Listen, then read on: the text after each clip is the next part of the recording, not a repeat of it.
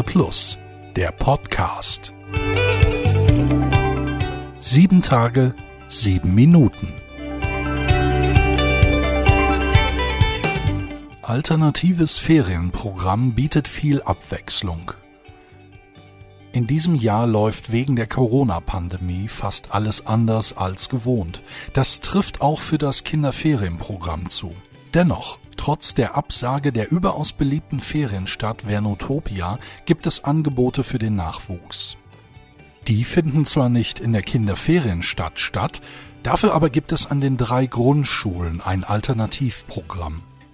Im Bereich des offenen Ganztags OGS der Ulandschule läuft in den ersten drei Ferienwochen das Programm Natur erleben. Auch an der Wiehagen-Schule und der Kardinal von Galen-Schule hat Langeweile derzeit keine Chance.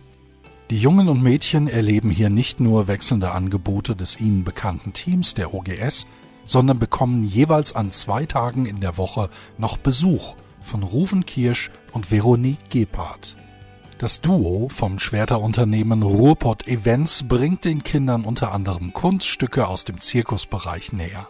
Doch Jonglage und das Laufen über Scherben sind nicht die einzigen Erfahrungen, für die die Mitarbeiter der Eventagentur sorgen. Wir haben bereits eine Action-Olympiade absolviert und in den nächsten Tagen steht noch Bogenschießen auf dem Programm, berichtet Gebhardt. Die Resonanz der Kinder auf das zusätzliche Angebot ist gut. Nicht wenige entdecken bei den spielerischen Übungen ganz neue Talente. In Stockholm sind beim auf die ersten drei Ferienwochen begrenzten Programm rund zehn Kinder dabei. An der Wiang-Schule sind es etwa 30. Damit die jungen Gäste nicht nur beim Besuch des Duos auf ihre Kosten kommen, haben die jeweiligen OGS-Teams zusätzliche Angebote vorbereitet – von Salzteigbacken bis zu einer Schnitzeljagd. Falsche Polizisten erbeuten fünfstellige Summe von Senioren.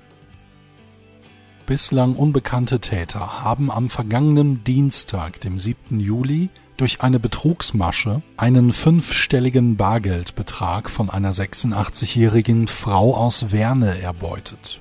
Dabei gingen die Täter nach einem klassischen Muster vor. Gegen 10 Uhr erhielt sie einen Anruf von einer männlichen Person, die sich als Polizeibeamter ausgab. Um sich vor Enkeltrickbetrügern zu schützen, solle die Seniorin einen fünfstelligen Betrag von ihrer Bank abholen und der Polizei übergeben, forderte der unbekannte Betrüger am Telefon. Weil sie dem Mann glaubte, suchte die 86-Jährige ihr Geldinstitut auf und besorgte sich die Summe ohne Aufsehen zu erregen.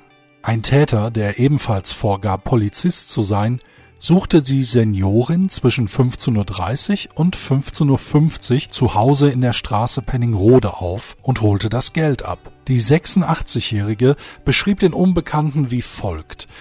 20 bis 25 Jahre alt, 1,80 Meter groß, schlank, Jeans, schwarze Sportjacke, er sprach akzentfreies Deutsch. Die Polizei sucht nun Zeugen, die den Mann gesehen oder verdächtige Beobachtungen gemacht haben. Hinweise nimmt die Wache Werner entgegen unter der Rufnummer 02389 921 3420. Die Kriminalpolizei hat die Ermittlungen aufgenommen. Kurz notiert. Gemeinsam durchstarten im Kreis Unna so heißt das Projekt, mit dem jungen Geflüchteten mit unsicherem Aufenthaltsstatus geholfen werden soll. Teilhabemanagerin Farah El Maroufi ist unter anderem in Werne für 35 Menschen zuständig. Wie sie den 18- bis 27-Jährigen helfen will, in Werne Fuß zu fassen und besser integriert zu werden, lesen Sie bei Werne Plus. Der städtische Regenwasserkanal auf dem Gelände der Firma Klingele muss erneuert werden. Dies bedeutet für die Stadt Werne und über die Gebühren auch für ihre Bürger deutlich höhere Ausgaben als zunächst ermittelt. Werneplus.de beantwortet die wichtigsten Fragen. Um ehrenamtliche Aktivitäten zur Bewältigung der Corona-Krise abzufedern, stehen dem Kreis Unna insgesamt 20.000 Euro aus Mitteln des Landes NRW zur Verfügung. Anträge können gestellt und im Büro des Werner Bürgermeisters abgegeben werden. Der Turnkindergarten des TV Werne 03 ist seit über 25 Jahren eine Institution. Mit viel Liebe betreuen Gründerin Ute Lenkenhoff und ihr Team die Mädchen und Jungen getreu dem Motto Kinderwelt ist Bewegungswelt. Im August geht es mit dem TKG weiter. Ausblick Künstler für Künstler Samstag auf dem Kirchplatz. Am Samstag, den 11. Juli, werden Dagmar Wensing und ihr Mann Dr. Hans-Joachim Wensing ab 11 Uhr auf dem Kirchplatz in der Innenstadt Musik machen. Das Projekt Künstler für Künstler beleuchtet die finanzielle Misere von freischaffenden Künstlern im Zuge der Corona-Pandemie. Diese und weitere Nachrichten lesen Sie auf www.werneplus.de. Ich bin Magnus See, kommen Sie gut durch die Woche.